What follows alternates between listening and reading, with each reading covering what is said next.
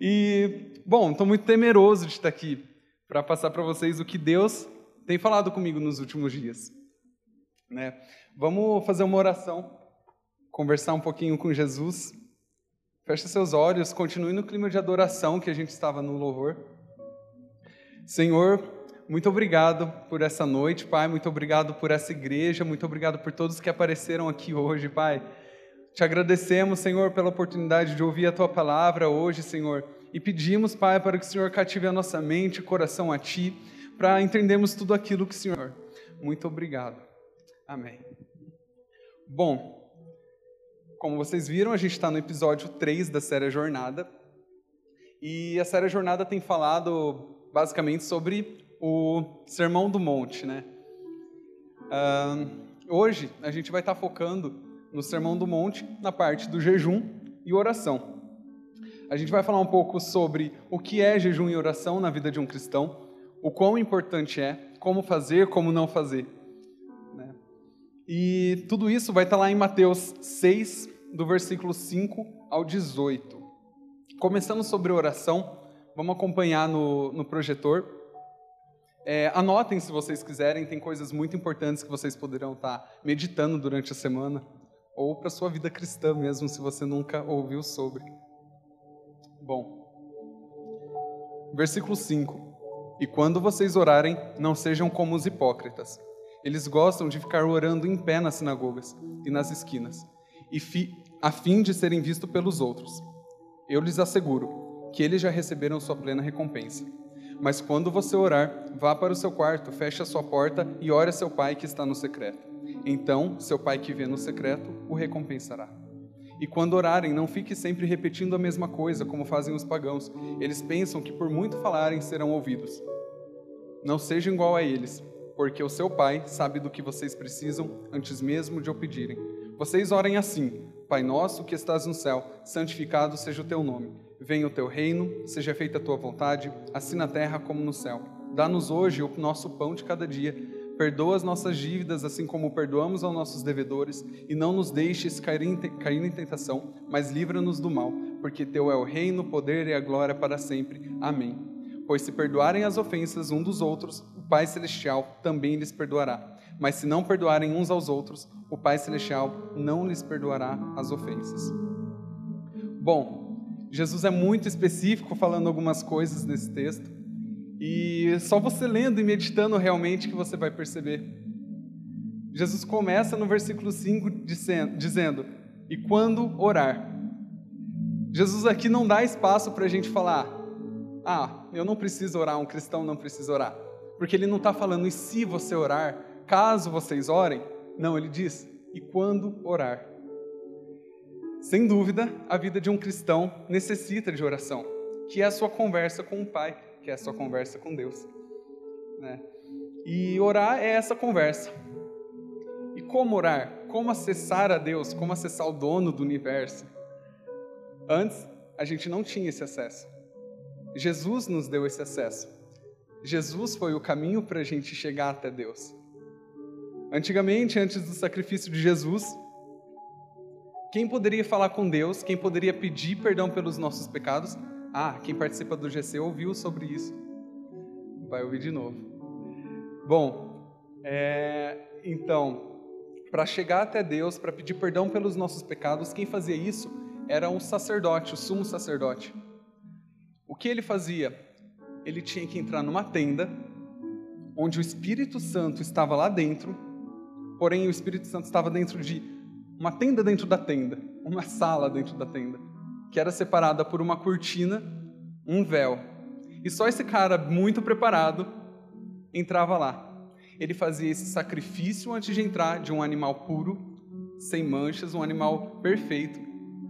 E todo um processo para poder falar com Deus e pedir perdão pelos nossos pecados, pelos pecados do povo.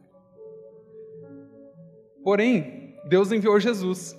E Jesus era esse sacrifício perfeito. Jesus foi o cordeiro sem rugas, sem manchas, e ele se sacrificou por nós. A partir deste momento, a cortina foi rasgada. A partir desse momento, a gente pôde ter acesso direto com o Pai. Cara, pensa só, você tem acesso direto com Deus. com o que criou o universo inteiro, com, é, com o cara que criou tudo, dono de tudo, que tem o poder para tudo. Eu e você tem acesso a ele. Isso é muito, é muito grande de pensar. A gente é muito mínimo de para pensar o quanto é um presente você poder falar com Deus. Certo? Então, a partir de Jesus, nós fomos conectados com Ele. Não tem mais restrições, não tem mais cortina. Você pode ir lá e falar com Jesus, com Deus. Dessa forma, a gente afirma que, com certeza, uma oração faz parte da vida de um cristão. Então, isso você já sabe. No versículo 6, ainda Jesus diz: Mas quando você orar, vá para o seu quarto, feche a porta e ore a seu pai, que está no secreto. Então, seu pai, que vê no secreto, o recompensará. Como eu disse, oração é uma conversa. E quanto mais você conversa, mais o seu relacionamento cresce com Deus. Isso é com as pessoas da nossa vida, né? Você com seu esposo, sua esposa, namorado, namorada, amigo. Você não chega no seu amigo ou no seu companheiro, sei lá, e conversa uma vez por semana, só no, só no domingo. Ou quando você realmente só está mal, você vai lá e conversa com a pessoa. Você não cria um relacionamento com ela. Né? Você não cria uma intimidade. E Deus está falando, ei, vai para o seu quarto, se fecha e tem intimidade com seu pai, que vai te ver no secreto. Então Jesus fala: para tudo e vai para o seu, seu quarto, vai para o seu secreto. Assim nós conheceremos o nosso Pai. Talvez você não tenha muito costume de orar, talvez a sua oração seja algo meramente social, do tipo, eu oro no GC, eu oro no meu almoço de família antes de almoçar, mas não tem aquela intimidade, aquele relacionamento com Deus. Você de repente não se esconde com o seu pai, o Deus de tudo e todos, para conhecer ele mais a fundo. Mas cara, Deus guarda tesouros dentro do quarto. Deus guarda tesouros no seu secreto.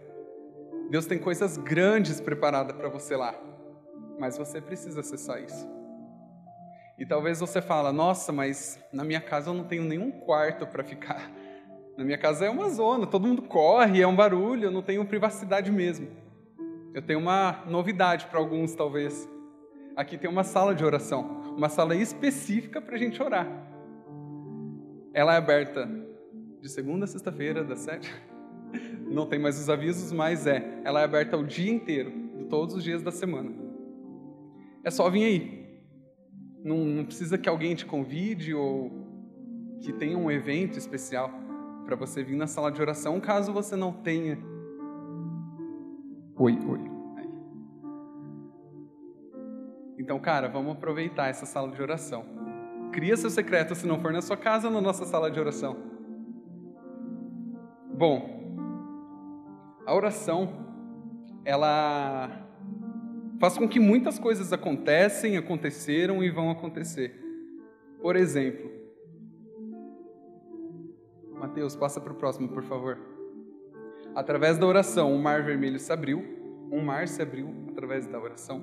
Paralíticos andaram, cegos viram, famílias foram e são salvas, mortos ressuscitaram através da oração. Pessoas aqui com certeza têm algum algum testemunho de milagre por causa de oração. E uma pergunta que eu faço para você se fazer, eu fazer para mim, como tem sido a nossa vida de oração? Como tem sido a nossa vida de relacionamento com o Pai? É, o quanto estamos nos doando para isso? Qual que é o tempo que a gente disponibiliza para Deus? Sabe qual que é o nosso esforço? É algo que eu queria que vocês, durante a mensagem, se perguntassem realmente. Não para você ficar com a pulga atrás da orelha. Talvez a gente fica, porque o tempo que a gente dá para Deus talvez não é nem o, nunca vai ser o suficiente, certo? Mas fica com esse questionamento. Ah, mas eu talvez eu não sei nem orar, eu não, eu não tenho esse hábito, eu não tenho esse costume, eu não consigo ficar dentro do meu quarto orando. Cara, é hábito, você cria começa com dois minutos, depois começa faz cinco minutos e vai, insiste. E você fala, eu não sei nem como começar a orar. E Jesus é tão inteligente, tão sábio, que ele ensina a gente a orar. nesse acabamos de ler, quando ele fala o Pai Nosso. Às vezes a gente ora o Pai Nosso e, e nem presta muita atenção, mas Deus está ensinando uma forma que nós podemos orar. Não quer dizer que só essa oração do Pai Nosso equivale, mas é um modelo que a gente pode seguir. É, Jesus fala assim no, no versículo 7. E quando orarem, não fiquem sempre repetindo a mesma coisa, como fazem os pagãos. Eles pensam que por muito falarem serão ouvidos. Ou seja, não quer dizer que você precise ficar repetindo o Pai Nosso, porque é, é um modelo de oração. É, não sejam iguais a eles, porque o Pai sabe o que vocês precisam antes mesmo de pedirem. Vocês orem assim. O versículo 9 ele começa com uma adoração ao Pai. Ele começa dizendo: Pai nosso que estás no céu, santificado seja o teu nome. Ele adora o Senhor que está no céu. A gente, na nossa oração, pode também confiar na vontade de Deus, como no versículo 10. Venha o teu reino, seja feita a tua vontade, assim na terra como no céu. Então aqui a gente pede para Deus, Deus, faça o que você faz no céu, aqui na terra, na minha vida aqui. Você também confessa os seus pecados para Deus. No versículo 12. Opa, pulei, né? Você pede também por nossas necessidades. Versículo 11: Dai-nos hoje o pão de cada dia. No versículo 12, você pode pedir para sermos guardados e livres desse mundo. É. 13. Não, gente, eu estou pulando, né? Pulei o 12. Confessar os nossos pecados. Perdoa as nossas dívidas, assim como perdoamos aos nossos devedores. E no 13, nós pedimos para sermos guardados desse mundo. E não nos deixei cair, cair em tentação, mas livra-nos do mal. E ainda Jesus encerra a oração, de novo adorando ao Pai, porque Teu é o reino, poder e glória para sempre. Vocês estão conseguindo acompanhar? Estou sendo claro? Bom, a oração é algo, pode passar, Mateus, que tem muito, muito poder. Como a gente disse, ele, a, a, através da oração abri, a, se abriu o mar, cegos viram, paralíticos andaram. E a Bíblia é muito clara em dizer que tudo o que pedimos em nome de Jesus será nos concedido. Em Cristo, em Jesus, nós temos autoridade na nossa oração. Jesus fala assim: em meu nome expulsarão demônios, em meu nome curarão enfermos. Por quê? Porque em meu nome vocês expulsarão demônios e curarão enfermos. Porque Jesus, naquele sacrifício, levou sobre ele todas as dores, todos os, a, a, o medo, toda a ansiedade, toda a doença. Então, no nome de Jesus, nós temos autoridade. Nós temos que orar no nome de Jesus. Nós não temos que pedir doença, saia, mas não, a gente tem que falar com autoridade doença saia em nome de Jesus. Seja livre em nome de Jesus. Seja liberto em nome de Jesus. Nós temos essa autoridade que Jesus nos deu pelo nome dele. O nome de Jesus, ele carrega a própria vida de Jesus. Ele carrega poder, ele carrega força. Então, é como se quando nós disséssemos Jesus na nossa oração, o próprio Deus se manifestasse através da nossa palavra. Então, é muito poderoso. E nós, como, como cristãos, devemos com certeza orar, com certeza ter o nosso secreto com Deus, com certeza usar Jesus em nossas orações, porque é através dele que as coisas aconteceram, acontecerão. Certo? Ok, todo mundo muito quieto. É assim mesmo, Juninho? Jesus ainda continua em Mateus falando sobre jejum. Também ouvimos no GC sobre jejum, até fizemos. Né? E Jesus começa dizendo no versículo 16: Quando jejuarem, não mostrem uma aparência triste como os hipócritas, pois eles mudam a aparência do rosto, a fim de que os homens vejam que eles estão jejuando. Eu lhes digo verdadeiramente que eles já receberam sua plena recompensa.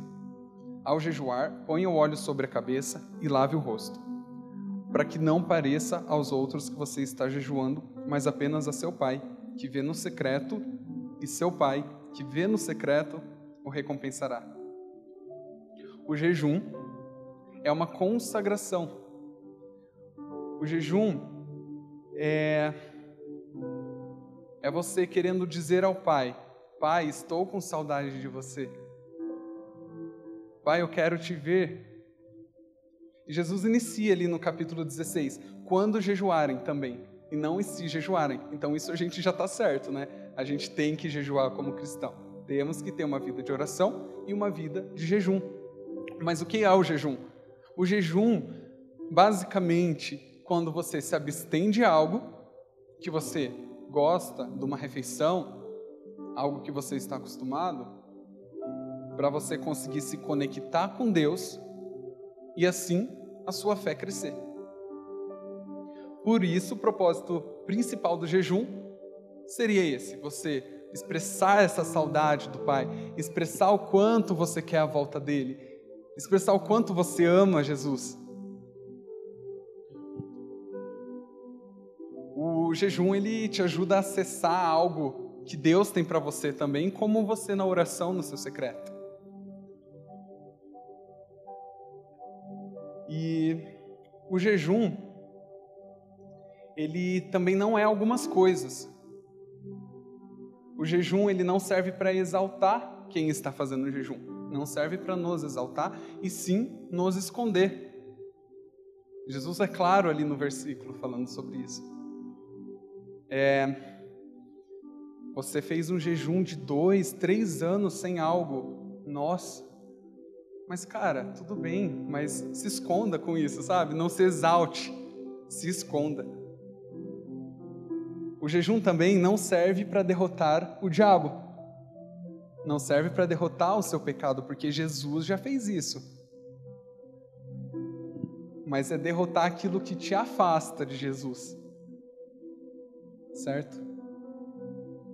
Amém? Então Jesus não muda você, não muda, como é? O jejum não muda Deus, e sim você.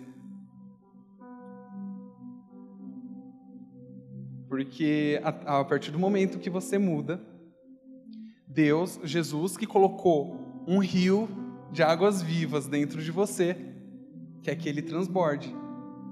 O jejum vai te ajudar, o jejum e a oração vai te ajudar a fazer com que entulhos com que pecados, com que medos, anseios saiam do, rio, do, do caminho desse rio para que ele passe. E a partir do momento que você se aprofunda mais, que você está mais próximo de Jesus, esse rio vai passar, e passar, e passar, e vai transbordar, cara. É algo lindo que acontece. Só que nós temos que estar dispostos a isso acontecer. O jejum também não é barganha. O jejum também não é troca com Deus. Cara, eu queria tanto tal coisa, eu vou jejuar até eu conseguir. Não é isso. Jesus não precisa trocar nada com você. Jesus não é obrigado a fazer nada, mesmo assim ele já fez. Mesmo assim ele já deu o seu filho por nós. Então não é troca o jejum. Uma frase que eu ouvi muito legal é: não tem uma gota do seu suor que se compare a uma gota de sangue de Jesus na cruz. Não tem como a gente comparar. Não importa o quanto você faça no seu jejum, não se compara ao sacrifício de Jesus na cruz, a uma gota de sangue de Jesus. Jesus ele está preocupado, na verdade, com aquilo que vai nos tirar de Deus, aquilo, com que vai, aquilo que vai nos afastar de Jesus. Aqui você sabe o que abre espaço entre você e Jesus. Então o jejum te ajuda a isso. O, o jejum te ajuda, então, a se conectar com Deus, primeiramente, junto com a oração, obviamente, e a partir disso, Deus vai trabalhar na sua vida, Deus vai mostrar aquilo que Ele quer para a sua vida, para você diminuir, Jesus crescer, o rio de Jesus passar sobre a sua vida. Então, resumindo, nós realmente precisamos orar e nós realmente precisamos jejuar. Como jovens cristãos, nós realmente precisamos nos posicionar numa vida de jejum e oração. Talvez é, se encher de Jesus apenas com uma live no Instagram, ou um louvor legal, ou um culto de sábado a cada 15 dias não são o suficiente. Talvez não, não são o suficiente. Você realmente precisa estar no secreto com Jesus. Ainda você está fazendo aquela pergunta: como anda a minha vida de oração? Como anda a minha vida de jejum agora? O quanto eu tenho me entregado para isso? O quanto eu tenho me disposto para isso? Bom, e para isso acontecer, a gente precisa de uma coisa chamada constância. Constância, sempre estar fazendo aquilo, até que vire um hábito, mas a constância é gerada através de expectativas. E o que é o significado da expectativa? Condição de quem espera algum acontecimento. É um desejo intenso por algo que há de vir. Desejo intenso por algo que há de vir. Então, assim, ninguém aposta tudo que tem em algo sem expectativa. Um apostador não vai apostar tudo num cavalo que vai correr lá se ele não tem expectativa que ele ganhe. Certo? E bom, então se constância é gerada por expectativas. E um dos significados de expectativa é desejo intenso por algo que há de vir. A nossa a nossa vida de oração e jejum com Deus tem que ser intensa. Porque se sua vida de oração e jejum não é intensa com Deus, que quer dizer, é, se seu, sua vida de jejum e oração não são intensas com Deus, você é como se você dissesse: Eu não tenho expectativa naquilo que Deus fará na minha vida. É, porque a expectativa é algo, é, é, desejo intenso por algo que é de vir. Então, se você não tem uma vida intensa em Deus de jejum e oração, é como se você não tivesse expectativa daquilo que Deus tem para a sua vida. Então, assim, a expectativa deve ser algo tão grande dentro da gente que a gente não tem dúvidas de vazio, de ansiedade, de medo e pecados. Então, realmente, a gente está tendo cada vez mais certeza que o jejum e oração devem fazer parte das nossas vidas. Em Salmos 32, 6, diz assim: Portanto, que todos os que são fiéis orem a ti enquanto pode ser encontrado. Quando as muitas águas se levantarem, elas não os atingirão. Quando as muitas águas se levantarem, elas não os atingirão. que a gente está passando por tempos difíceis, de crise, todo mundo sabe, né? É, então, eu tenho certeza que nos últimos meses, além de mim, alguém aqui com certeza deve ter passado por alguma, algum momento de incerteza ou de aflição. E nesses momentos de crise, de esses momentos incertos, a gente fica, querendo ou não, mais sensível e a gente deve aproveitar essa sensibilidade para chegar até Deus também. Talvez nenhuma geração que a gente conheça, dos pais, avós, passaram por algo como uma oportunidade que estamos passando. A gente está tendo mais tempo, grande maioria. Cara, a gente está tendo mais tempo. Por que, que você não pega esse tempo para dedicar a Deus. É, falar em tempo é, é ruim você falar a Deus que você não tem tempo, porque tempo é questão de prioridade. Você arranja tempo para falar com Deus, ou você não quer.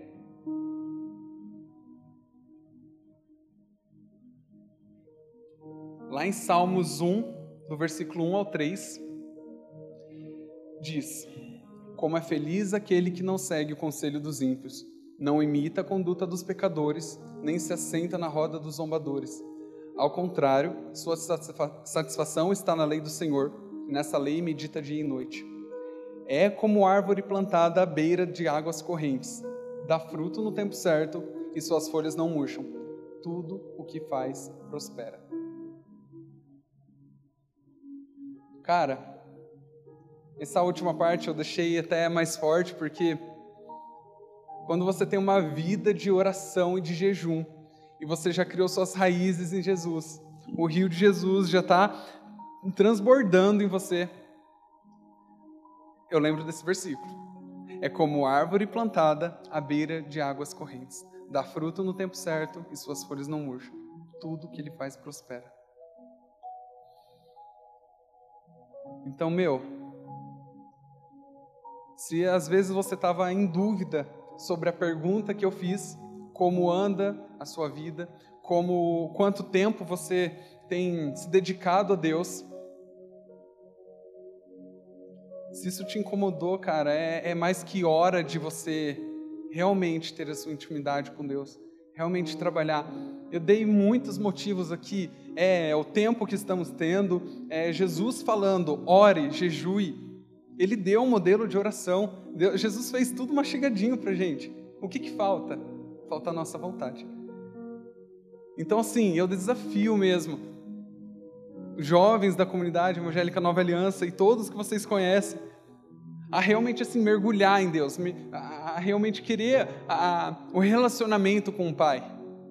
Cara, você tem contato direto com o Senhor do universo. Sabe, Ele quer, Ele espera que você sinta essa saudade, essa expectativa de encontrar Ele, essa expectativa da vinda dEle. Não banalize isso, sabe? Não banalize uma oração do Pai Nosso que ele ensina você a adorar a Deus, a pedir perdão pelos seus pecados, que ele ensina você a pedir a ser guardado desse mundo. Mas cara, mas cara, agarra essa oportunidade. Faça isso. Você prosperará. Você será forte quando os dias maus vierem, você será forte. Bom, essa, isso era o que Deus falou comigo nos últimos dias. Eu espero muito que Ele tenha falado ao seu coração também. Leve isso como algo sério, leve isso como algo para a sua vida mesmo.